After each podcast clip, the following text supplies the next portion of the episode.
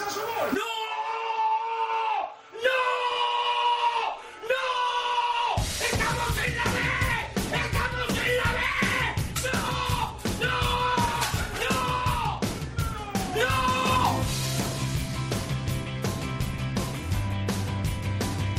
Esto es fútbol. Con Alex Salguero. Hola, ¿qué tal? Muy buenas tardes a todos y bienvenidos una semana más a Esto es Fútbol, el rinconcito en cope.es para todo el fútbol de segunda, el fútbol de segunda B, el fútbol de tercera y el mejor fútbol femenino. Ya estamos aquí de vuelta, hoy en horario de viernes, porque esta semana ha empezado la Europa League, había cositas por ahí de, de baloncesto, así que nos hemos tenido que trasladar al viernes.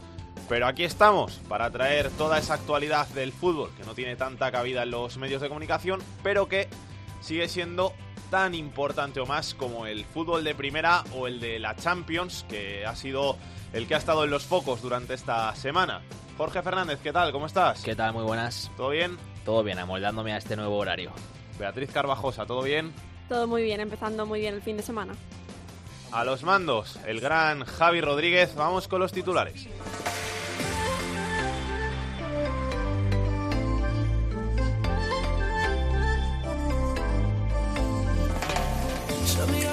El Huesca lidera una semana más la segunda división con 8 puntos de ventaja sobre el Cádiz que va segundo. Ocupan posiciones de playoff el Rayo, el Oviedo, el Granada y el Osasuna. Por abajo, Lorca y Sevilla Atlético siguen sin ganar y son colistas con 16 puntos, 19 tiene el Córdoba y 29 la Cultural Leonesa. Marcan la salvación con 30 puntos el Almería y el Barça B. El Córdoba ha cambiado esta semana de entrenador de nuevo y han dado los, a los mandos del equipo a José Ramón Sandoval. El Fuenlabrada se mantiene en lo más alto del grupo 1 de la segunda división B, en el segundo manda el Sporting B, en el tercero el Mallorca y en el cuarto el Cartagena. En la Liga Iberdrola llegamos a la vigésima jornada con el Barcelona como líder en solitario con 50 puntos, dos más que el Atlético de Madrid. Ocupan posiciones de descenso el Zaragoza y el Santa Teresa.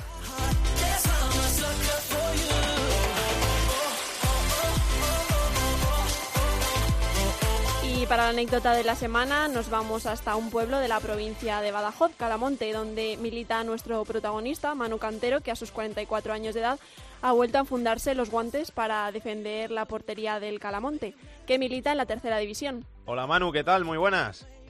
Buenas. ¿Cómo estás? Muy bien, muy bien. 44 años y jugando en tercera división, debe ser un récord.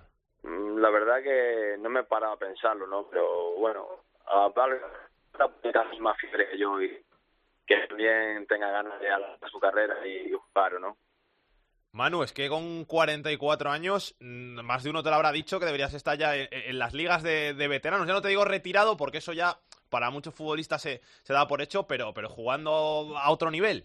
Sí, sí, estuve eh, tres, cuatro meses eh, jugando la liga de, de los veteranos, como dije, pero eh, me llenaba, no me, me atraía y lo dejé porque me- aburría jugar. ¿no? A mí me gustaba el competir, eh, la competición y yo me veía en condiciones todavía, por, entonces pensé que por qué no iba a volver o no. ¿Cómo, ¿Cómo se mantiene en forma una persona de 44 años para jugar a- al fútbol a, a alto nivel? Pues sobre todo que las lesiones te, te respeten, que no tengas dolores nuevos, porque dolores tenemos tener muchos dolores, pero pasa que son dolores ya controlados. Y sobre todo aparte de eso no dejarlo nunca, porque bueno, yo aunque lo dejé estuve un tiempo parado, pero seguí entrenando al fútbol y juego al pádel y bueno, compaginando pues físicamente eh, también tengo la suerte de que no soy una persona liviana, que no que no suelo coger peso, llevo pesando lo mismo 20 años, entonces creo que eso es una una de las claves, ¿o no? Que decía yo, 44 años, es que me parece increíble porque yo que tengo 29, hay veces que juego al fútbol con mis amigos los domingos y llego a mi casa reventado como para ponerme a jugar. Estoy ya pensando en dejarlo. Hombre, es verdad, sí es verdad que cuando bajas del autobús vas a jugar o, o vas a empezar el entrenamiento, que empiezas a trotar o a moverte, hasta que calientas un poquito y dices, madre mía, estoy fatal, ¿eh? Pero pasa que esos 10, 15 minutos ya entras en calor y ya, ya estás con los demás, como los demás. Y, y la verdad que contento porque disfrutando de algo que, que me apasiona, como es el fútbol y alargar todo lo que pueda, pero ¿no? Te iba a decir que, que nos resumieras un poquito tu carrera, pero eh, te puedes tirar un buen rato, ¿no? No, no, y bueno, tampoco. Bueno, yo empecé en el filial en el Badajoz, en el sub-19, después tuve 3, 4 años allí en tercera división en el Badajoz. Firmé en segunda en el Mérida.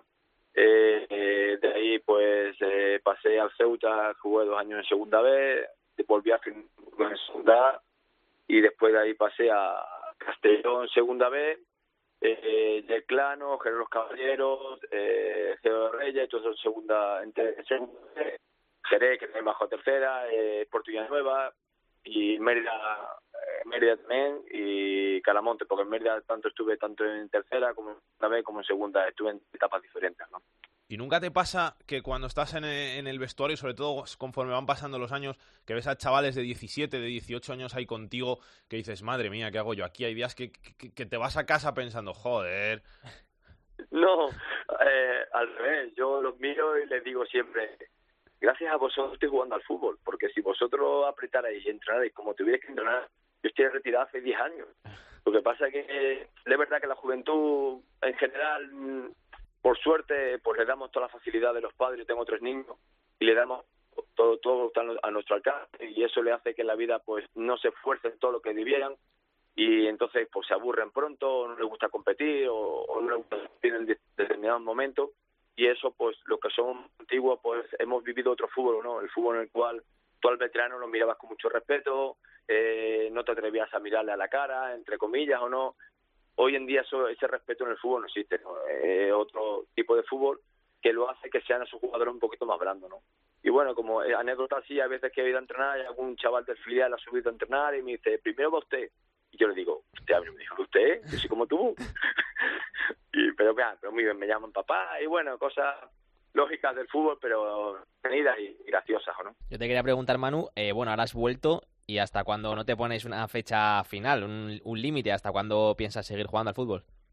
Yo de momento pienso en hoy, no poner fecha para allá más lejos de, de, de esta temporada, porque esta temporada sí que tengo que terminarla. Y bueno, eh, es verdad que siempre he tenido el inconveniente de mi trabajo, por el tema del trabajo, siempre compaginar el fútbol es muy difícil.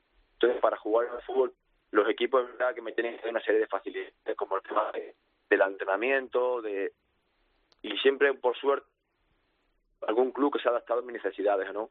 Eh, de momento, como la temporada, cada temporada, veré mis sensaciones, cómo me he encontrado, anda la familia también, es una santa, ¿no? Aguantándome todo lo que me aguanta, pues hablar con la familia y bueno, si el año que viene estoy con fuerza, ilusión y me compensa, y si no, pues bueno, pues tendré que decir con todo el dolor de mi corazón, ¿no?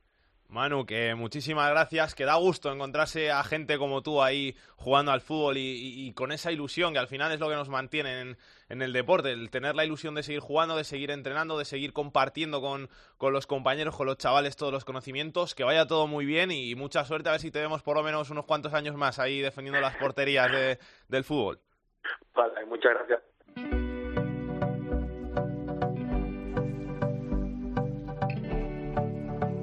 Esto es fútbol con Alex Salguero.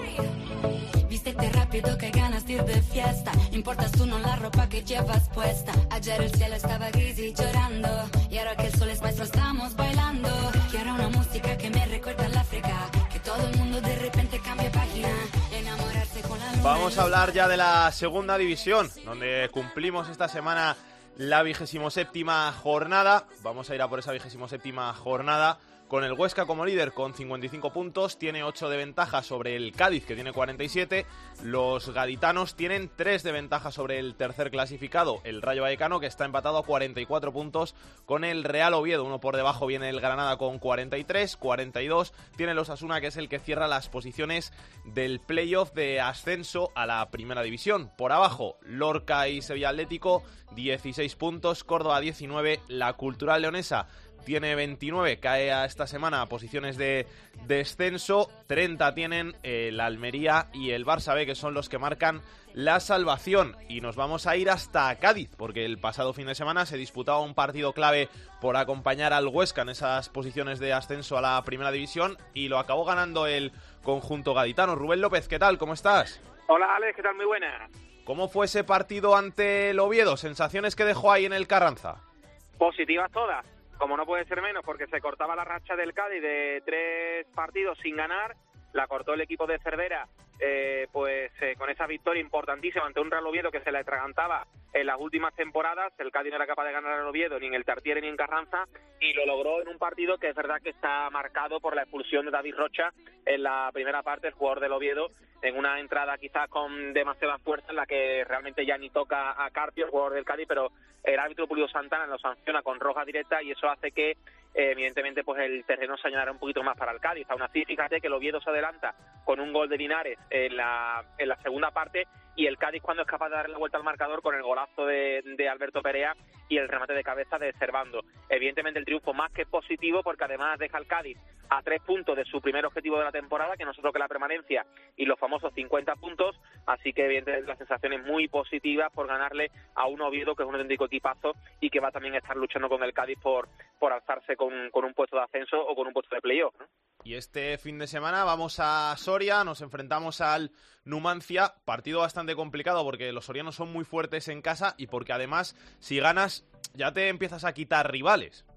Sí, sí, el partido es difícil porque como tú has dicho, Numancia es un buen equipo, además en casa en los pajaritos es muy fiable, ha sumado 10 de los 12, 10 de los últimos 12 puntos como local y lo suele poner muy complicado, el frío también, que puede hacer un poquito de mella. El partido se las trae para, para Cádiz, además el equipo de Cervera tiene una baja muy sensible como las de la, la sanción de Álvaro García, de Alvarito, tampoco va a estar a Tula y evidentemente el partido se antoja difícil. Eh, lo que te decía antes, evidentemente para el Cádiz importantísimo porque ya conseguiría esos 50 puntos. El Numancia eh, está ahí en las puertas de meterse en los puestos de playoff de ascenso. Ganar para el Cádiz, además de sumar los 50 puntos y liberarse ya y quitarse la careta de que es un equipo que tiene que luchar por el ascenso a Primera División, evidentemente la victoria también supondría, pues como tú decías, meterle ya un colchón de puntos importante al séptimo, o en este caso el Numancia, que se antojaría ya pues importante, ¿no? ¿Y del tema de Quique Pina algo que comentar nuevo o nada? Sigue todo igual. Pues, pues que va a seguir en prisión, que el juez de la Audiencia Nacional eh, de La Mata ha rechazado el recurso presentado por eh, la, los abogados de Quique Pina para que lo dejaran fuera de prisión, fuera de la cárcel. El juez ha rechazado el recurso y lo va a mantener en prisión porque habla habla este juez de la Audiencia Nacional de riesgo de fuga, de ocultación de pruebas y también de influir en algunos de los testigos o imputados en el caso, en esta operación Libero. Así que, eh, ya digo, Quique Pina va a continuar en prisión, eh, ha rechazado el recurso en el día de hoy el, el, magistrado, así que esto tiene pinta de que, va a continuar para largo. La mujer de, de Quique Pina, otro, otro día en redes sociales, eh, escribió una carta pública en la que hablaba de la presunción de inocencia de su marido, que confiaba en que todo se resolviera bien para Quique Pina, pero el caso es que, como digo, va a continuar en prisión y tiene pinta de que lo va a hacer durante un tiempo importante porque la investigación de la UDEF continúa, cada día se conocen nuevos nuevos datos de esta operación Libero, el último, que Quique Pina desvió 300.000 euros de la venta de Siqueira al Atlético de Madrid desvió este dinero para la compra de un yate a nivel personal, así que cada día pues se van conociendo más casos y como digo, la última hora pasa porque el juez pues eh, ha decretado que, que, va a continuar en prisión durante un tiempo más eh, el que fuera consejero delegado del Cádiz. Gracias Rubén, un abrazo. Un abrazo. Siguiendo la estela del Cádiz, en la liga viene el Rayo Vallecano. Carlos Ganga, ¿cómo estás? ¿Qué tal? Buenas tardes, Salguero, muy bien. ¿Qué nos quieres contar del Rayo? Bueno, el Rayo sumó tres puntos la semana pasada contra el Sevilla Atlético, 2-0 en Vallecas, pero le costó mucho, ¿eh? Fue un partido muy abierto en el que el filial sevillista tuvo sus opciones con empate. El Rayo no controló del todo el partido como acostumbra, pero bueno, sacó sacó su potencial, su artillería y en el segundo tiempo, fíjate, desde el banquillo entraron al campo Javi Guerra y Bebé, Bebé que ha llegado cedido por parte de Eibar en el mercado invernal, invernal y solucionaron el, el, partido. Bebé con un golazo típico de él, 30 metros, eh, un trayazo de estos que, que, suele pegar él, que el efecto toma mucho balón. Y con esos dos fogonazos ganó el partido. El domingo a las 6 eh, visita la Cultural. Eh, la Cultural está en, des en, descenso, necesita puntos. Y es un partido muy importante, primero porque después, la semana que viene, el equipo de Mitchell va a recibir a Osasuna. A Osasuna, perdona, al Huesca, al líder y por ese partido que hay esta semana del que acabáis de hablar, del Numancia Cádiz, el Rayo está a tres puntos de, del Cádiz y vamos a ver si, si le puede dar caza esta jornada en el ascenso directo. Del Alcorcón, algo que quieras comentar. Están en esa montaña rusa que tienen ellos, de sí, sí, sí. gano, sigue remando ¿no? para, para intentar mantener la categoría cuanto antes. Ganó 0-1 al Barça B, toma un poco de aire, está cuatro puntos por encima del descenso. Eh, Eso sí, tiene fuera de casa tiene buenos números. Es la cuarta victoria fuera de casa que mirando el total de los puntos que sacan los equipos como visitantes, eh, está casi fuera, está casi en números de, de, play, de, de playoff de ascenso, porque ha sumado, creo, si no me equivoco, 16 puntos, es una cantidad importante. Eh, mañana a las 6 recibe al Tenerife en Santo Domingo, el equipo de Joseba Echeverría, que debutó la semana pasada goleando 5-1 al Córdoba, y vamos a ver cómo se comporta mañana el, el Tenerife como visitante en Santo Domingo contra el Alcorcón. Gracias, Ganga. Un abrazo. Sexto en la tabla es el Osasuna, que se mide este fin de semana al Reus, en el Sadar, a las 4 de la tarde el sábado.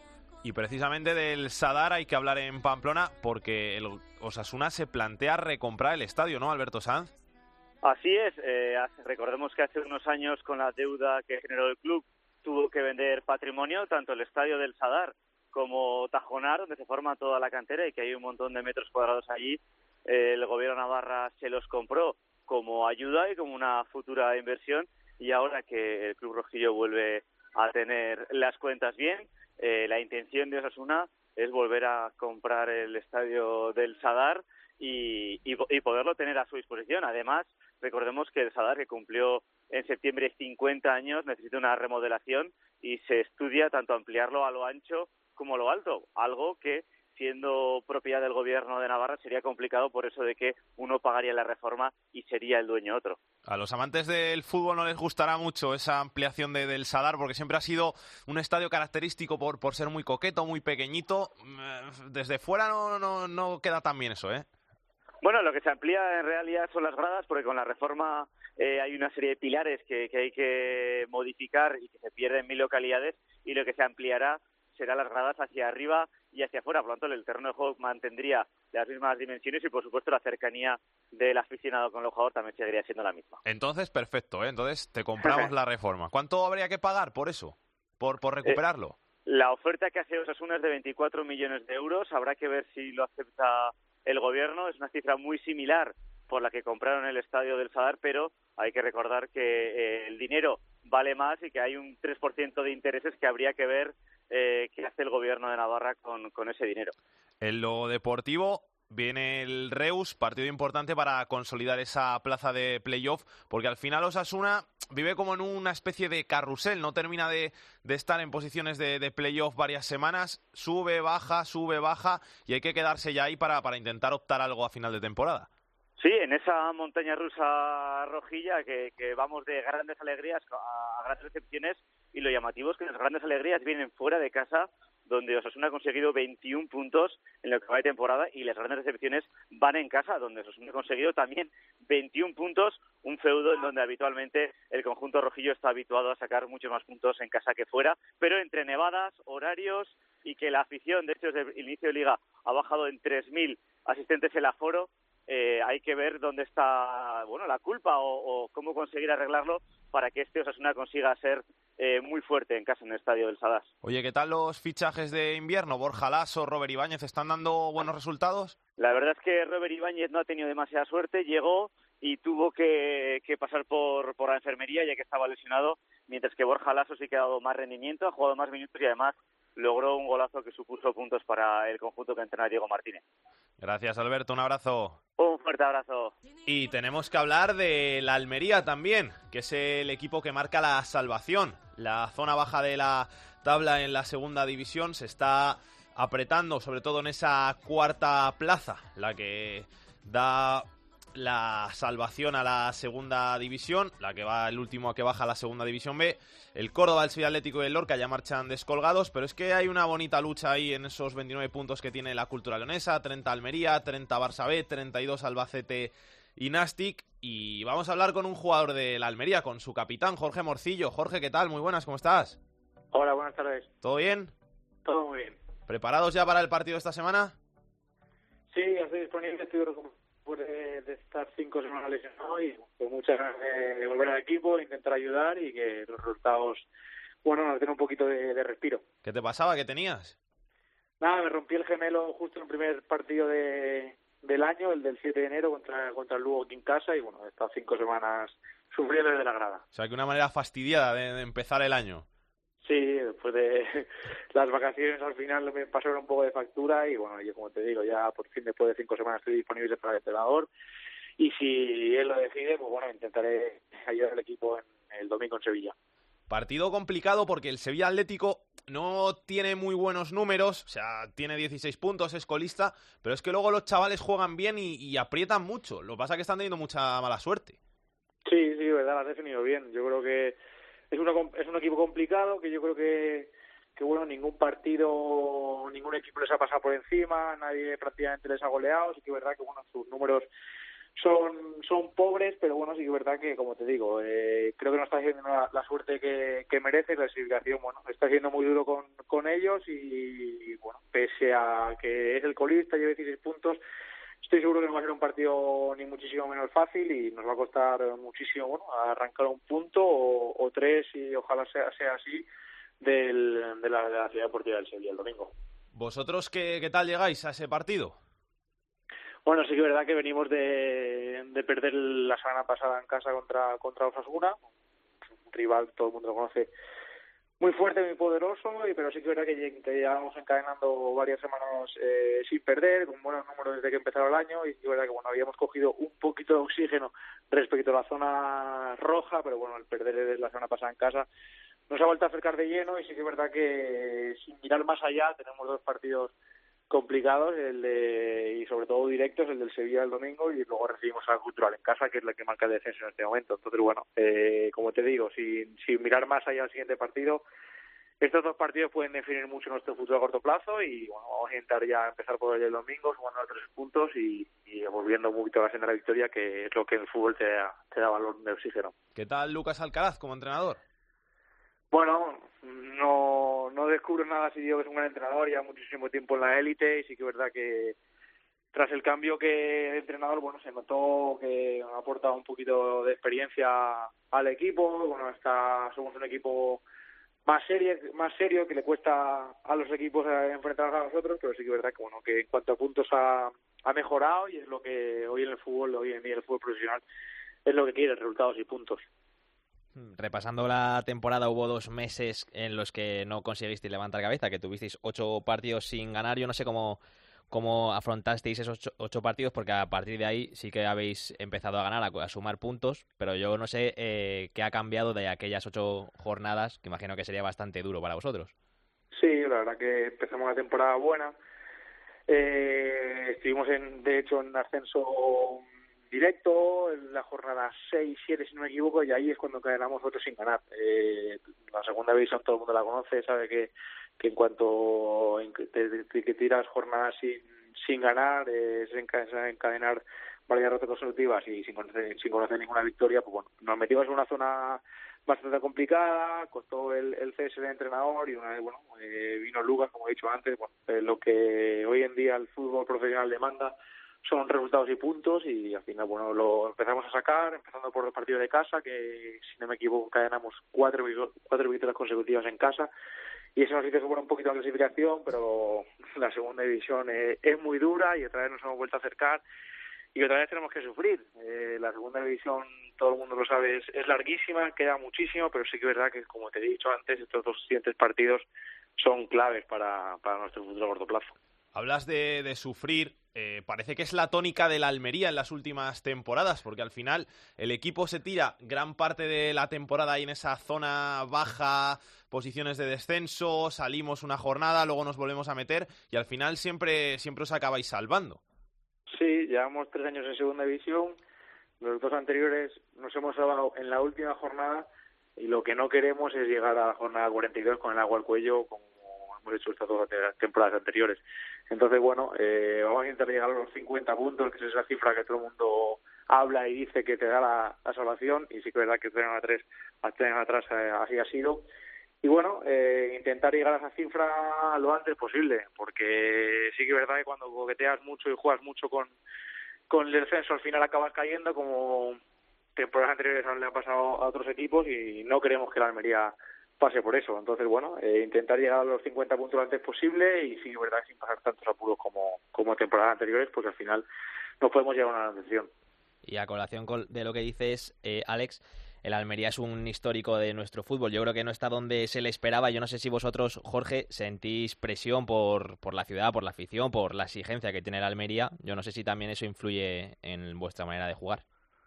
Bueno, al final sí es verdad que yo vine aquí con un objetivo, con un pensamiento en la cabeza muy muy diferente a lo que a lo que he vivido estos tres años, pero pero sí que es verdad que bueno, todo el mundo reconoce eh, o recuerda, mejor dicho, a Almería en primera división, con, con grandes años en, en la élite y sí que es verdad que bueno, ahora llevamos, como digo, tres años sufriendo en segunda división en las zonas muy abajo y bueno, sí verdad que como, lógicamente como cualquier club profesional pues tiene su presión, tiene sus obligaciones y, sus objetivos que a día de hoy no estamos cumpliendo. Pero bueno, nosotros somos los responsables y los encargados de bueno de levantar este de club, de levantar este equipo y intentar devolverlo lo antes posible a, a bueno a donde todo el mundo quiere, que, que es la primera división y donde creo que, que este club a, a estos años sí se merece.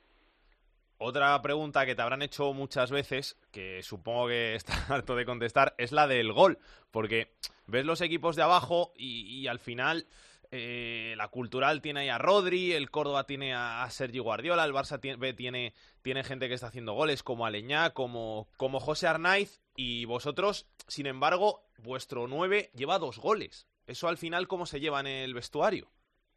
Bueno, sí que es verdad que los delanteros viven del gol. Entonces, bueno, ellos están están preocupados porque bueno no, no están teniendo fortuna de, de cara a gol.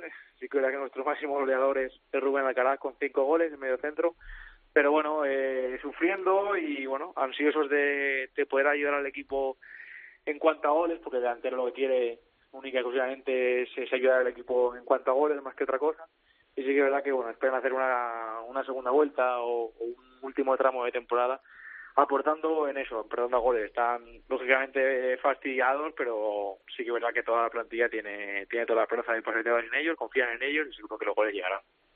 ¿Tú alguna vez habías visto como esta temporada tres equipos que se descolgaran tanto? No sé si estáis peleando por, por el descenso con ellos, pero no sé si a Córdoba, Sevilla Atlético y a Lorca les dais ya como, como rivales que al final que no van a, no van a llegar a, pelear por la salvación y, veis como que la Cultural es el único rival o creéis que al final siempre hay que contar con estos equipos hasta, hasta los últimos partidos. Sí que es verdad eh, que es llamativo porque la segunda división, como he dicho antes y todo el mundo lo sabe, eh, sí que es verdad que es una, una división muy, muy, muy igualada. Eh, como te digo, nosotros hemos jugado la última jornada en los últimos dos años y no solo nosotros estábamos peleando por no defender, habían bastantes equipos. La última jornada de temporada pasada habían cuatro o cinco equipos implicados en, en la última jornada, solo a falta de tres puntos.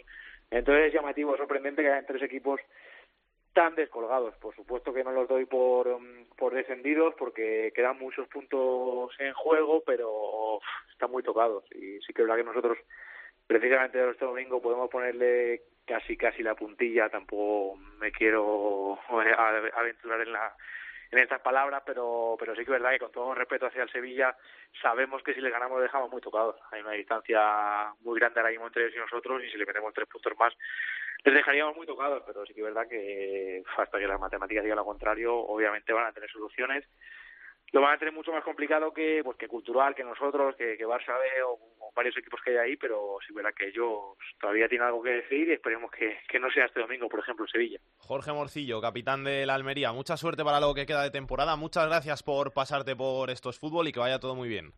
Nada, muchas gracias a vosotros por, por invitarme.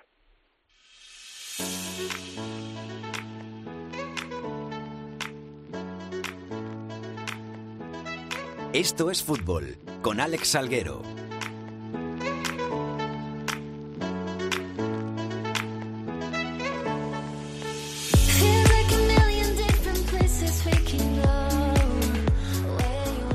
De los equipos de la zona baja de la tabla, esta semana hay que hablar del Córdoba, una semana más, porque ha vuelto a ser noticia por temas en los despachos y temas de cambio de entrenador. El tercero de la temporada, Tony Cruz, ¿qué tal? ¿Cómo estás? Hola Alex, ¿qué tal? ¿Cómo estamos? Pues permíteme que te corrija, el tercero no, ya el cuarto, porque en medio estuvo también Juan Merino, así que han sido ya cuatro los entrenadores que se han sentado y se sentarán en el banquillo cordobesista a lo largo de esta tortuosa, tremenda, durísima, difícil, complicada. Cualquier adjetivo que se le pueda poner es poco, temporada 2017-2018. O sea, cuatro al final, fíjate que me parecían tres ya bastante, digo, voy a decir tres, pero cuatro. Cuatro para 26 jornadas, te sale a una media de ocho jornadas cada uno. Sí, empezó Carrión, siguió Juan Merino, estuvo Jorge Romero y esta semana pasada fue despedido el técnico cordobés y en su lugar, pues un viejo conocido de la segunda división como José Ramón Sandoval. ¿Qué se espera de Sandoval? Pues básicamente carácter, porque si algo le ha faltado a este Córdoba ha sido carácter, personalidad, temperamento, y es que, bueno, viene de un 5-1 además, un equipo que se está jugando la vida y que en el Heliodoro da esta imagen es que está muy muy tocado y eso que ha habido hasta ocho cambios ocho cambios en el en cuanto a jugadores que han llegado porque han sido 10 fichajes pero dos de ellos para que veáis el caos que en el club no han podido ser inscritos en la LFP Bambok y Montelongo porque han superado el, el tope salarial. Así que bueno una situación prácticamente desesperada se confía en Sandoval como el último cartucho, apelando pues a esas experiencias pretéritas de este entrenador, por ejemplo en Granada en primera, que a falta de cuatro jornadas para el final pues estaba bastante lejos de la permanencia y consiguió ganar tres partidos y empatar otro. Esa fue la presentación que hizo Luis Oliver, el director deportivo del club, del ya cuarto entrenador de esta temporada, eh, José Ramón Sandoval. Se confía desde el club, pero desde la afición se confía o no se confía. Hombre, se confía tanto como que se ha colgado el cartel de no billetes en el Arcángel. Es decir, que eh, contando que vayan todos los abonados, que no irán, en torno a 20.000 personas se darán cita en el Estadio del Arcángel el domingo a las 4 ante el Granada. O sea que la afición, aunque sea ciega y aunque sea más tirando de, corazón que de cabeza, sigue pensando que de algún modo o de otro es posible, se confía a partir del cambio de la propiedad, se confía en el buen hacer de Luis Oliver desde, desde los despachos y se confía en unos nuevos jugadores que con cuentagotas o a cuentagotas más bien van entrando en el once inicial. De hecho, en Tenerife apenas fueron tres eh, los los fichajes que fueron incluidos por entonces Jorge Romero entre los once elegidos para afrontar ese encuentro que acabó en otro chasco. Gracias, Tony. Un abrazo. Un abrazo, Alex. El verdugo de Jorge Romero en el banquillo del Córdoba fue el Tenerife, que estrenaba entrenador la semana pasada y que lo hizo con una victoria y contundente ante el Córdoba por 5 a 1. Cristian, ¿qué tal? Muy buenas, ¿cómo estás? ¿Qué tal? Muy buenas. ¿Todo bien? Bien, por aquí estamos, un poquito malos, atravesando una pequeña gripe, pero yo creo que como prácticamente toda España. Joseba Echeverría, nada mejor que estrenarse en el conjunto tinerfeño que con una manita, estreno de 10. Pues sí, la verdad que sí, que estreno de 10 para el nuevo técnico del Club Deportivo Tenerife, además de manera convincente, con un 5 a 1, eh, con un partido en el que quizás le entraron un poco de dudas al, Tenerife después del empate a uno de, Guardiola, pero a partir de ahí, con una segunda parte espectacular y con un Villar y con una Lesmula espléndido, pues consiguieron una victoria importante para el equipo, sobre todo porque se había acercado mucho a la zona de, a la zona de descenso. ¿Se vio algo diferente con Joseba Echeverría en el banquillo a lo que se veía con Martí? Pues sí, se vieron varias cosas nuevas, ¿no? Yo creo que lo más destacable es que Martí era un entrenador que se olvidaba un poquito del extremo puro, de jugadores de banda, con desborde, con, con velocidad, y Echeverría yo creo que esa es su señal de identidad, ¿no? Tener dos jugadores por banda que, que sean intensos, que tengan desborde, como, como Mula por un lado y Villar por, por el otro, y le salió perfecta la jugada al, al nuevo técnico blanquiazul. Aparte de eso, imprime Echeverría una intensidad, unas ganas, una presión alta que se la ha transmitido rápidamente a los, a los jugadores y se vio en, en ese partido frente al Córdoba. Y ahora toca el Alcorcón, rival de la zona media del Tenerife. Si ganamos al Alcorcón ya ponemos una buena distancia con el descenso que había estado ahí cerquita, cerquita. Sí, eh, date cuenta que, con la llegada de Echeverría eh, se produce nada más y nada menos porque el Tenerife está tan solo un punto de la zona de, descenso. Ahora mismo está está a cuatro, consiguiendo una victoria este fin de semana frente al Alcorcón, pues se podría alejar incluso a los, a los siete puntos y estar un poquito más tranquilo y ya tener las bases un poquito más sentadas para intentar centrarte otra vez en cuál era el objetivo de principio de temporada, que no era otro que intentar estar en los puestos altos de la, de la tabla clasificatoria. Gracias, Cristian. Un saludo. Justo por encima del Tenerife en la tabla está el Real Zaragoza, que vive los mejores momentos de la temporada, aunque marcha un décimo a Navat. Hola Alex, así es. Parece que el Real Zaragoza está atravesando uno de sus mejores momentos de la temporada. ¿Para qué lo vamos a negar? La verdad es que el comienzo del 2018 ha sentado muy muy bien a los zaragocistas, sobre todo en sus partidos de la Romareda, porque allí han sumado 10 puntos de 12 posibles con tres victorias y un empate en su casa. Eso sí, parece que a domicilio todavía los de Nacho González no terminan de arrancar, porque de momento en este 2018 cayeron derrotados ante el Granada y consiguieron un empate en el campo del Alcorcón en un partido en el que además no dejaron buenas sensaciones, sobre todo en el segundo tiempo, un segundo tiempo que fue muy criticado por la actitud de los chicos de Nacho González y por el rendimiento que había dado el equipo. Pero desde luego que ahora mismo hay eh, bastante optimismo rodeando al equipo, sobre todo por esos buenos partidos en casa, lo que hace que tanto los jugadores como el propio Nacho González a lo largo de estas semanas se hayan mostrado muy optimistas. Tienen un sueño que es alcanzar esas posiciones de playoff y poder disputar disputar esa fase de ascenso a Primera División. Las cosas, desde luego, son difíciles porque el Real Zaragoza, además, venía de encontrarse en uno de sus peores momentos de la temporada, solo dos puntos por encima de las posiciones de descenso, pero con los últimos partidos en casa, ahora la visión es muy diferente. Pues imagínate, si estaba lesionado cuando estaba cadáver o estaba medio muerto ya, imagínate ahora, a largo palmas con las, con las orejas. Mejoran las sensaciones, mejoran los resultados y además la enfermería está bastante vacía. El único que continúa ahí es Gaizka Toquero, que de momento, debido a una rotura de fibras, todavía estará un par de semanas más fuera del equipo, aunque poco a poco va entrando en el trabajo con el grupo de forma progresiva en los entrenamientos. Gripo ya está recuperado de una distensión. Guti, uno de los canteranos más prometedores del Real Zaragoza, también está ya recuperado. Y Miquel González, uno de los defensas más veteranos del equipo, también va a poder disputar los próximos partidos después de haber superado una rotura de fibras. Así que ya ves, Alex, por Zaragoza, buenas sensaciones en los entrenamientos también en los partidos, buen ambiente, el que rodea ahora mismo al equipo, y las próximas semanas serán decisivas con esos partidos ante Nástico, Oviedo o, por ejemplo, también el Numancia el próximo sábado 3 de marzo, un partido que los zaragocistas siempre marcan en su calendario, y con esos resultados sabremos cuáles son las opciones reales del Zaragoza de cara a lo que resta de temporada. Que pase Pedro Martín. El enfadato de Pedro Martín. Hola Pedro, ¿qué tal? ¿Cómo estás? ¿Qué tal? ¿Cómo estáis? Yo muy bien, ¿y tú? Pues estaba aquí echando cuentas de, porque la semana pasada pues estuvimos hablando de, del máximo de segunda división que es Mata y estaba fijándome en los máximos asistentes de la competición de esta liga de segunda división que, bueno, el primero es Saúl Berjón, el jugador que juega, diestro que juega por la izquierda del ataque del Oviedo, que lleva 12 y luego es, a continuación vienen Emi Buendía eh, y en Barba los dos con 9 pero sobre todo pues eso destaca Saúl que, además está más o menos en proyección de llegar a las 18 asistencias que dio en la temporada 2013-2014 con el Murcia, en aquella temporada tan extraordinaria que hizo en el equipo pimentonero, que luego no valió para ascender, pero estuvieron a punto, a puntito de ascender, y que luego evidentemente le valió a Saúl para fichar por el Eibar en primera división y empezar a destacar y llegar a ser, a ser el jugador que, que, está ahora, porque 12 asistencias en, en 26 jornadas, pues evidentemente son muchas, a ver si supera aquel registro de las 18 de hace cuatro años y llega a las 20, que entonces sí que sería la repera. Gracias, Pedro. Un abrazo. Hasta luego.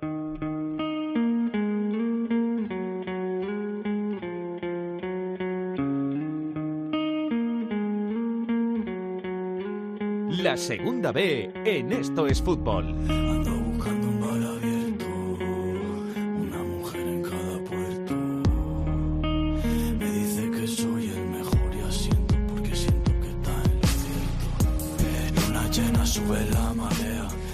La segunda B, turno para el capitán de la segunda B, para Rubén Bartolomé. Rubén, ¿qué tal? ¿Cómo estás? Hola, ¿qué tal? Buenas tardes. ¿Todo bien? Todo perfecto. Además, parece que nos ha dado una tregua al frío estos días. Así que se puede salir a la calle ya, aquí por lo menos por Zamora. Vamos a hablar del grupo 1, donde me voy a quedar con el Cerceda, que la semana pasada me hablabas de su malísima racha de derrotas, la rompió con un empate. Sí, bueno, la verdad que sumó un punto ante un rival eh, complicado, como el Atlético de Madrid B, que está ya inmerso en eh, la lucha por el playoff. Lo que sigue es, es sin ganar el, el Cerceda. Eh, le va a costar más. Eh, pero bueno, este punto yo creo que puede ser eh, animoso, sobre todo después de, que fuera ganando el filial colchonero, ¿no? Que si estás abajo y encima se te adelanta el rival en los primeros minutos, pues eh, levantarlo es, es muy complicado. Y bueno, pues eh, un puntito para seguir poco a poco soñando, porque tampoco están tan, tan, tan descolgados, ¿no? Como sí que hicieron un, un buen número de puntos en las primeras jornadas, bueno, pues aunque están lejos, tienen a seis puntos la promoción, o sea que no están tan lejos y, y te están con muchas posibilidades de reaccionar. En el grupo 2, Rubén, Pues una jornada muy rara, el grupo 2, porque cayeron tanto el Sporting B como, la, ah, como el Mirandés, ¿no? que la verdad que ha entrado una pequeña barrena de resultados y le está costando y eso, bueno, tampoco lo aprovecharon mucho el resto de clubes. Sí que lo aprovechó, por ejemplo, el Deportivo Logroñés, que se mete en playoff eh, después de ganar al Caudal, al, al colista, que sí que está eh, empezando a complicarse mucho, mucho eh, su, sus posibilidades de, de salvación, pero bueno, tampoco lo aprovecharon eh, otros clubes como el, como el Racing Santander, que sí que tercero, pero que solo que no pasó del, del empate. Y, bueno, pues se comprime todo por, eh, por arriba, porque llegan equipos como el Athletic B, como la Sociedad B, que están cerquita y que ya no son tan, tan, tan mega líderes como eran eh, los Guajes y el, y el CD Mirandés, ¿no? Y luego, bueno, pues eh, por abajo también eh, lo de las últimas semanas prácticamente, ¿no? Pues el caudal con, eh, con problemas, el Lealtad que tenía un partido bastante importante eh, con el Tudelano, eh, porque había rumores ya de posible cambio en el banquillo, bueno, pues se mantiene tras el empate y quien sumó con mucha importancia fue el Vitoria. Se separa un poco de los cuatro equipos que están en descenso, la verdad que ahora quedan muy descolgados es una B, Peñaspor y Caudal, y a su vez el Vitoria, aunque sumó, sigue viendo muy lejos a la salvación directa, porque tiene a cuatro puntos a la Izarra, a cinco al Reunión y al Arenas, y la verdad que parece que lo de abajo en el grupo 2 o alguno consigue cambiar mucho la dinámica o va a estar eh, prácticamente visto para sentencia en las próximas semanas. grupo 3, el Mallorca, pese a pinchar, aumenta su ventaja con el segundo clasificado. Sí, porque la verdad que no tampoco sumaron tampoco muchos puntos lo- los de arriba, ¿no? Y aunque el Mallorca solo fue capaz de, de acabar sumando un punto en casa de la Llagostera en este 2018 en el que parece que no da el mismo nivel que en 2017, bueno, pues como hubo muchos empates y algunos de los equipos de arriba, como por ejemplo el Villarreal B, que era su máximo perseguidor, eh, cayeron, bueno, pues la verdad que amplía la ventaja y es cada vez eh, más líder, ¿no? Le quedan 13, sem- 13 jornadas, tiene 10 puntos de renta con el Villarreal B, parecen suficientes, pese a que le está costando sumar en esta segunda vuelta mucho más que en la primera, bueno, parece que lo tiene bastante hecho. Y el Cornellá, pues que con esa victoria con el Villarreal B es cuarto, eh, viene en gran dinámica, parece que ya eh, se ha olvidado ¿no? de que tenía una gran dependencia con, eh, con su goleador ¿no? y empieza a funcionar el resto del engranaje del equipo. Y bueno, junto a ellos el Elche también en, puestos de, playoff, bueno, luchando por prácticamente por esa segunda plaza, ¿no? Porque empezar ahora en pillar al Mallorca es eh, muy complicado y habrá que seguir luchando por el resto de, de puestos. Y luego por abajo, pues eh, equipos que hace no mucho hablábamos que estaban eh, totalmente metidos en, en descenso, incluso que fueron colistas como el Peralada, pues que sacó los tres puntos frente al Sabadell, ganó 3-2 en un partido muy entretenido y está fuera de los puntos de, de descenso y de promoción ya. La verdad que aquí sí que está todo bastante más empatado, exceptuando al Deportivo Aragón, que tiene a 10 puntos a la Peña Deportiva, que es su, su predecesor, y que tiene muy complicado poder eh, llegar a, a nada, porque la Peña sacó esos tres puntos ante, ante el Olot, y se ha comprimido, ¿no? El Olot, que es el que ahora marca los puestos de playoff de descenso, pues con, con 26, lo mismo que Formentera, y Atlético Baleares y Peña Deportiva con 23, o sea que está todo muy, muy igualado. No está seguro casi ningún equipo, como por ejemplo Valencia Mestalla, que hemos hablado del para puestos de playoff, solo saca seis puntos al, al descenso, así que bueno, no está libre casi ningún equipo de, de luchar por estar abajo, ya digo, con excepción de- del filial del Zaragoza, que la verdad que eh, parece que sea muy difícil que se enganche ya solo incluso a, a la decimonovena posición. Grupo cuarto, sigue líder el Cartagena, segundo el Marbella y el Extremadura que ganó su partido, se pega a ellos y se queda a tres puntitos del liderato.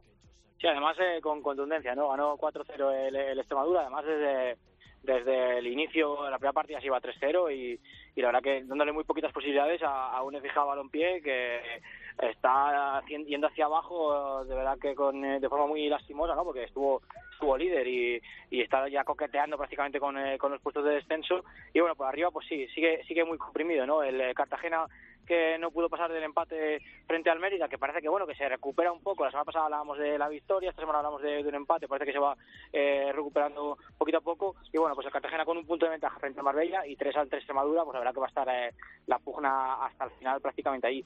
La lucha de los equipos de, de Murcia que estamos viendo en las últimas semanas, pues vuelve a caer de nuevo del lado granota.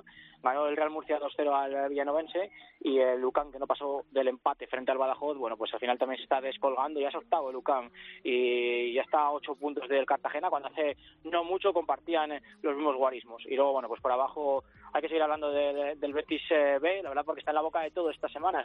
cada vez que Loren en el primer equipo acaba marcando, y ha marcado las dos semanas en las que ha jugado, pues eh, entra en escena el, Betis B, que parece que va a echarlo mucho de menos y ahí sigue la lucha por eh, no descender.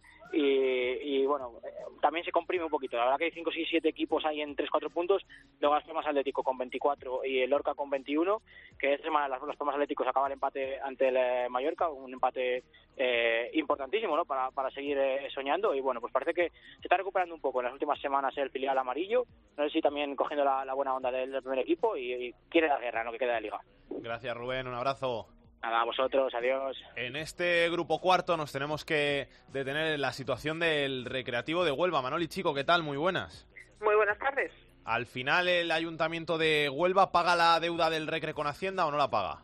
Bueno, ya lo hizo. Hizo efectivo el pasado miércoles. Una situación económica de momento está solucionada con pleno la pasada semana. El viernes en el que se aprobó ayuda y esa aportación en forma de préstamo de 7,5 millones de euros eh, para subsanar esa deuda con Hacienda. El miércoles, como te decía, se ejecutó a través de transferencia esa deuda y el desbloqueo de las cuentas que desde hace cuatro años se tenía embargado el recreo podría producirse pues en unos días. La próxima semana incluso se podría firmar ese convenio singular y solo quedaría poner al día el la entidad del conjunto recreativista. Lo que pasa que en el día de hoy pues ha surgido una noticia y es que Participa Huelva eh, ha anunciado que va a llevar al equipo de gobierno a los tribunales y va a recurrir ese acuerdo plenario de hace siete días eh, con ese pago a Hacienda. Eh, según el portavoz, en este caso Jesús Amador, se ha realizado, dice, sin esperar los plazos mínimos que marca la ley. En principio irán por la vía administrativa, aunque no se descarta acudir a la vía penal. En el plano deportivo sí te puedo comentar que el equipo pues no va bien, ya sabéis, a dos puntos de los puestos de descenso. Es un eh, equipo que ha tocado fondo y que a estas alturas de competición ya ha cesado a dos entrenadores, eh, Javi Casquero, Ángel López, que dejó de ser técnico del conjunto recreativista el pasado domingo tras esa derrota sufrida ante la balompédica linense por 2-0. Y el próximo domingo, a partir de las cinco y media, se va a sentar en el banquillo, en esta ocasión César Negredo. Estará sentado en ese partido ante el EFIZA y esta misma mañana reconocía el secretario técnico Manolo Toledano que de seguir eh, eh, buscando entrenadores va a depender sin lugar a dudas del resultado del próximo domingo. Vamos a ver si experimenta un cambio importante, eh, pues el Recre que estaba hecho para aspirar por lo menos a luchar por los puestos de, ascenso y de momento está a dos puntos de lo de descenso. Gracias Manoli, un besito. Un besito, hasta luego. También es noticia en el grupo 3 el Hércules, el conjunto alicantino que no vive sus mejores días en lo deportivo y que ha cambiado también de entrenador. Muy buenas, ¿qué tal Carlos Cuenca? ¿Cómo estás? Hola, ¿qué tal compañeros? Muy buenas. Pues sí, ha cambiado de entrenador, es el tercero en lo que va de temporada y esta semana también ha cambiado de presidente, ¿eh? un Hércules que está eh, atascado, que ya busca el tercer entrenador esta temporada, está noveno en el grupo 3 de Segunda B, a seis puntos más el Golaverach de la zona de promoción de ascenso del Cornellá y en una racha muy mala, con solo una victoria en los últimos diez partidos. Empezó Gustavo Siviero, el técnico argentino, la temporada, fue destituido y después llegó Claudio Barragán, que también ha suspendido con los números en la mano. Y el Hércules ahora se pone en manos del serbio Josip Bisnic, entrenador que ya fue futbolista en una época dorada, en los años 90 en el Hércules, que después fue entrenador también del conjunto blanquiazul hace ya unos años y que ahora, como figura, como un hombre de la casa, regresa para tratar de, llevar el equipo a la zona de. al, al playoff, ¿no? Quedan 13 jornadas por delante y la verdad es que el Hércules lo tiene muy difícil, sobre todo por la mala dinámica de resultados. Se confía en él, en Bisnich, como el hombre que pueda revolucionar la situación. Y esta semana, en una semana de cambios en el Hércules, también eh, ha regresado, aunque muchos no se, no se lo explican, al palco porque va de presidente, un hombre que ha sido entrenador en tres etapas del Hércules, Quique Hernández, el técnico valenciano, va a ocupar el cargo de presidente en el club, un hombre que también conoce la casa, que tiene buena relación con distintos organismos con los que el Hércules se tiene que relacionar en el día a día. Así que llega Kike Hernández de presidente, noticia de este martes, y Josip Bisnich, entrenador, noticia de al día siguiente. Así que en manos de Kike Hernández en el palco y de Bisnich en el banquillo para que el Hércules trate de salir a flote. De momento este domingo se va a estrenar Bisnich en casa del colista contra el Deportivo Aragón, el final del Zaragoza, que solo ha ganado un partido esta semana. Así que quizá es un buen momento para que el Hércules vuelva a ganar, algo que no hace desde mucho tiempo. Gracias, Carlos. Un abrazo. Un abrazo. Y por último, nos tenemos que ir hasta el grupo 1, porque ya hemos hablado del Cerceda, de su mala racha que cambió esta semana con ese empate ante el filial rojiblanco, ante el Atlético de Madrid B. Nos está escuchando su técnico, José Fuentes. Josito, Josito, ¿qué tal? Muy buenas, ¿cómo estás? Hola, muy buenas tardes. ¿Todo bien? Sí, todo bien, no hay queja. ¿Ya tienes preparado el partido este fin de semana? sí, bueno, la semana ya se acabó, bueno, nos queda mañana solo, pero bueno, en principio está todo preparado para ganar el domingo. ¿Ya les has dicho lo que tienes que hacer? Eh, sí, eso a ver el domingo, a ver se verá. ¿Les pones muchos vídeos o no eres de esos técnicos? Eh, bueno, eh, yo creo que vale más eh, una imagen que mil palabras y sí que usamos usamos vídeos. No mucho tiempo, pero pero usamos todos los días un, nada, unos fragmentos de cinco minutos para para que vean lo que vamos a trabajar por la semana. Bueno, por la semana, por el día ya. ¿Dónde, ¿dónde notas que, que, que, se te dispersan más? ¿Cuando les pones el vídeo o cuando les das la charla? Con la charla. El vídeo, como al final son imágenes eh, y no es mucho tiempo porque yo que yo fui futbolista también de otro nivel, pero fui futbolista y sé que ahí perdemos un poco de, de, de concentración si es muy largo y nada, le ponemos unos vídeos de cinco minutos como mucho y, y poco más. La charla al final, pues si es muy larga también pierden concentración, eso seguro. ¿Cómo decide llegar Josito al, al Cerceda? ¿Cómo, ¿Cómo acepta este reto? Porque al final el equipo viene de una racha de 10 derrotas consecutivas cuando tú tomas los mandos. Sí, bueno, eh, a ver, para nosotros es un reto, pero es un bonito reto. Eh, sabemos que es difícil, que, es muy difícil. Estamos de últimos es por algo. Pero bueno, eh, segunda vez. Nosotros nunca habíamos entrenado segunda vez. La, la propuesta vino un poco de sorpresa. Y, y, nada, pues a intentarlo porque creemos, estamos aquí porque creemos que se puede sacar. No, no sabemos que no es fácil, pero, pero, pero intentarlo vamos a intentar por lo menos no lo tenéis muy lejos, porque al final, pese a esa malísima racha, estáis a seis puntos de la promoción. Sí, es cierto. La verdad es que, bueno, los equipos que tenemos por arriba tampoco ganan y, bueno, a ver si, si tenemos suerte podemos encajar, bueno, eh, unas victorias seguidas, que es lo que realmente estamos buscando. Sabemos que difícil es porque en todas las categorías de segunda vez es muy complicado, los errores cometes se, se pagan muy muy mucho. Y bueno a ver si, si esta semana es la primera victoria después de mucho tiempo. Oye y qué, qué les dices a los chavales cuando llegas ahí al, al vestuario porque al final aunque sea una cara nueva un cambio y, todo lo bueno pues al final en estas situaciones sea cambiar eh, te tienes que encontrar un vestuario un poco hundido eh, pues si te digo la verdad para nada. Eh, me, sorprendió mucho porque el jugador eh, lo está dando todo, lo está intentando, los ves entrenar y dices tú, joder, eh, no hace falta pedirle intensidad, concentración, porque la verdad es que los chavales se ven con, yo creo que se ven con, con eh, bueno, con, con ganas y, y con, con creen que se puede sacar esto porque realmente el otro día se compitió muy bien en Madrid con el Adarve se compitió y estuvieron a un nivel muy alto y la verdad es que yo estoy muy orgulloso de ellos, la verdad. Porque al final, después de... Eh, empezaron muy bien la temporada, porque si tú, si tú ves la, la tabla, el Cerceda tiene 17 puntos, ha estado 12 partidos sin, sin ganar, pero, pero que, que al final, joder, que, que llevas esos 17 puntos, que es que llegó al, al principio de temporada a estar bastante arriba. Empezaron muy bien. Yo este año lo seguí mucho. La verdad es que empezaron muy bien. Eh, de hecho, estuvieron las cuatro primeras jornadas, estaban de, de líderes, pero claro, se fue diluyendo el equipo y, bueno, no entraron en esa dinámica, no eran no eran capaces, no eran capaces. La verdad es que, que bueno, eh, jugaban bien, competían bien, pero eh, los resultados eran los que eran, por eso este cambio. No, no hay nada que achacarle al entrenador, al contrario, al final el trabajo estaba bien hecho, porque tal, pero los resultados no, no eran los, los que parecían en el campo, pero el fútbol es así. Sí, los resultados quizá no se estaban dando porque, bueno, las cifras de goles encajados no son escandalosas, son 37 goles en contra en 25 partidos, pero sí la de los goles a favor es ese punto negro quizá, el, la, las dificultades que estáis teniendo para hacer gol. Yo no sé cómo lo estáis trabajando y cómo lo estáis intentando mejorar. Bueno, eh, pues todo suma. Al final, el entrenamiento seguro que tiene que ver con, con, el, con los partidos, está claro.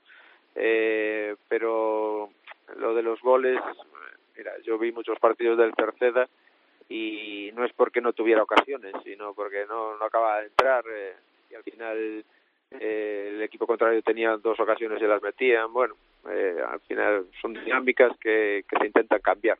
Y también seguramente sea porque esta es la primera temporada del Cerceda en Segunda División B. No sé los chicos si, se está, si les ha costado aclimatarse o, o si han encontrado demasiadas demasiada dureza o no sé o no sé que El, el club es nuevo, hay mucho jugador con poca experiencia, bueno, con ninguna experiencia en Segunda B, jugadores muy jóvenes, todo influye, está claro, todo influye. Eh, y al final, pues, eh, con el con el tiempo el jugador se va aclimatizando, aclimatando más al, a la categoría. Yo creo que están más hechos ahora y a ver si ahora cambiamos la dinámica con eso. Josito, muchas gracias por pasarte por Esto es Fútbol, ¿eh? que vaya todo muy bien. Muchísima suerte para, para esa aventura en el Cerceda y a ver si conseguís la salvación. Muchas gracias, muy amable. Fútbol femenino en Esto es Fútbol.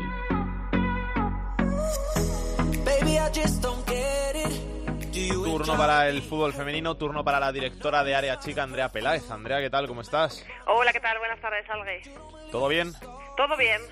Cuéntanos cositas de nuestras chicas. Bueno, pues lo más destacado es que volvemos otra vez a tener primero y segundo, ya no hay líder y colíder porque el Atlético de Madrid volvió a tropezar, ya lo dijimos, era el partidazo de la jornada pasada, de la jornada 19, el que cerraba la jornada y fue precisamente en casa del Athletic de Bilbao, que es eh, actualmente en la clasificación el tercero y por lo tanto pues eh, lo tenía muy complicado el Atlético de Madrid y tropezó, empató a dos en Lezama y por lo tanto perdió dos puntos que le sirven para volver a ser segundo con 48, 50 puntos tiene el líder que vuelve a ser en solitario el Fútbol Club Barcelona que además ganó y con bastante solvencia en casa del Santa Teresa que es segundo por la cola. En cuanto a la zona de descenso, pues sigue exactamente igual. Sigue ese Santa Teresa y sigue el Zaragoza, que aunque rascó un empate en su casa recibiendo al Betis, un empate bastante valioso porque el Betis venía en un buen momento de forma, sigue totalmente hundido en la clasificación, es colista con siete puntos. Y tengo que destacar, te voy a destacar eh, dos cositas para esta nueva jornada de este fin de semana, la jornada 20, porque hay dos partidazos. Porque el Atlético de Madrid, que es segundo, como acabamos de decir, se va a medir al Valencia que es ahora mismo en la clasificación cuarto, lo va a recibir en casa el Atlético de Madrid mañana sábado a la una y el líder, el Fútbol Club Barcelona, va a cerrar la jornada a la una, pero el domingo recibiendo en casa al Atlético de Bilbao, justo con el que ha tropezado la semana pasada el Atlético de Madrid, pues le va a recibir en su casa y el, el Atlético, recordamos, es tercero, así que a ver si pasa como con la Real Sociedad que le rascó puntos al Atlético de Madrid y luego también le robó un par de ellos al Fútbol Club Barcelona. Veremos si volvemos a tener líder y colíder. Gracias, Andrea. Un besito. Gracias, chao.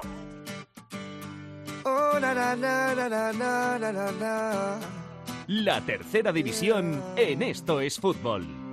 Tengo tiempo para todo, pero no para perderlo. Cosas con valor antes que con un simple precio. Ganas diré todo, pero nunca diré en serio. Mucho para darte, pero siempre poco suelto.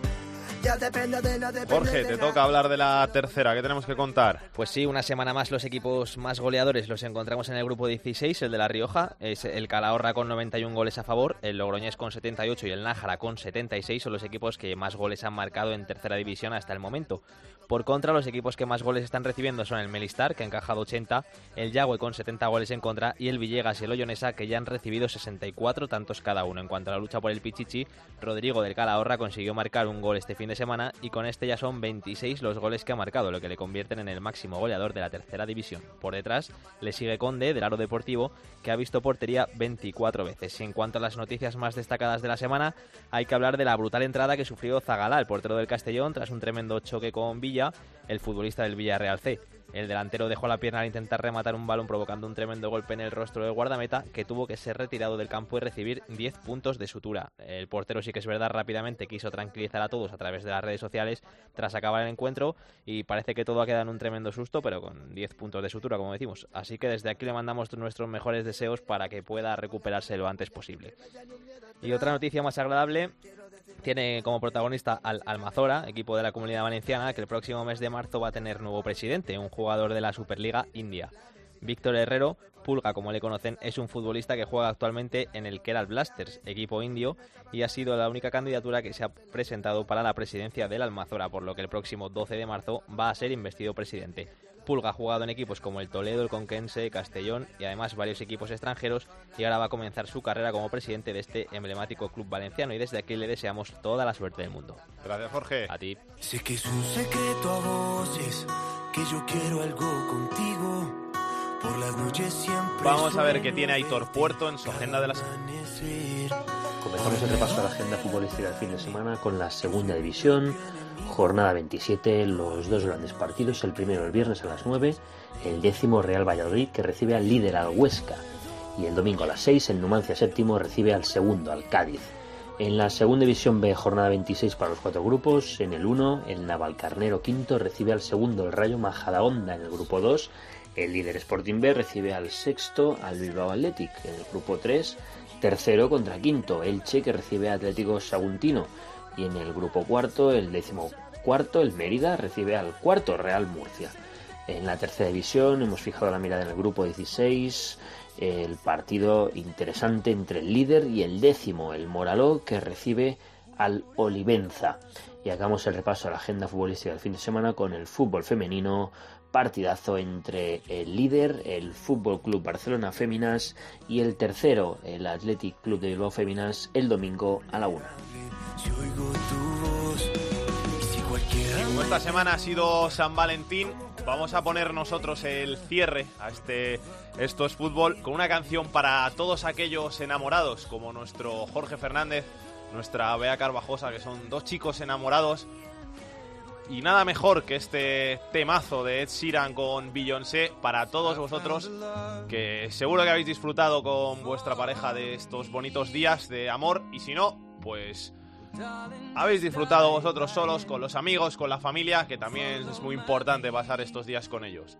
Con Ed Sheeran y con Beyoncé nos vamos hasta la semana que viene donde también volveremos en nuestro horario de viernes por esos partidos de 16 avos de final de la Europa League que nos quitan el estudio y nos hacen venir el viernes. Pero vamos, que os esperamos aquí a todos vosotros con más fútbol de segunda, de segunda B, de tercera y con el mejor fútbol femenino. Hasta entonces, que lo paséis bien, que disfrutéis. Besos y abrazos para todos. Chao, chao.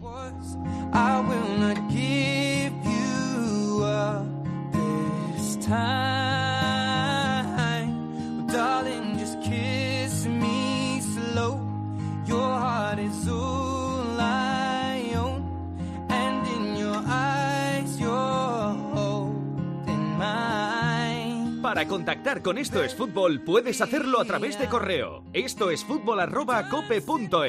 En Twitter arroba es fútbol. Y en Facebook, Facebook barra Esto es Fútbol.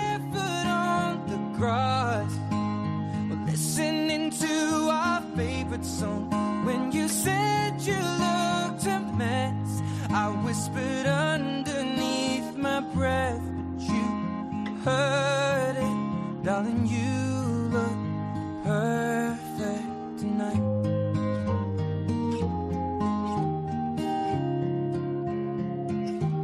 Well, I found a man stronger than anyone I know. He shares my dreams. I hope that someday we'll share our home. I found love carry more than just my secrets, to carry love, to carry children of our own. We are still kids, but we're so in love, fighting against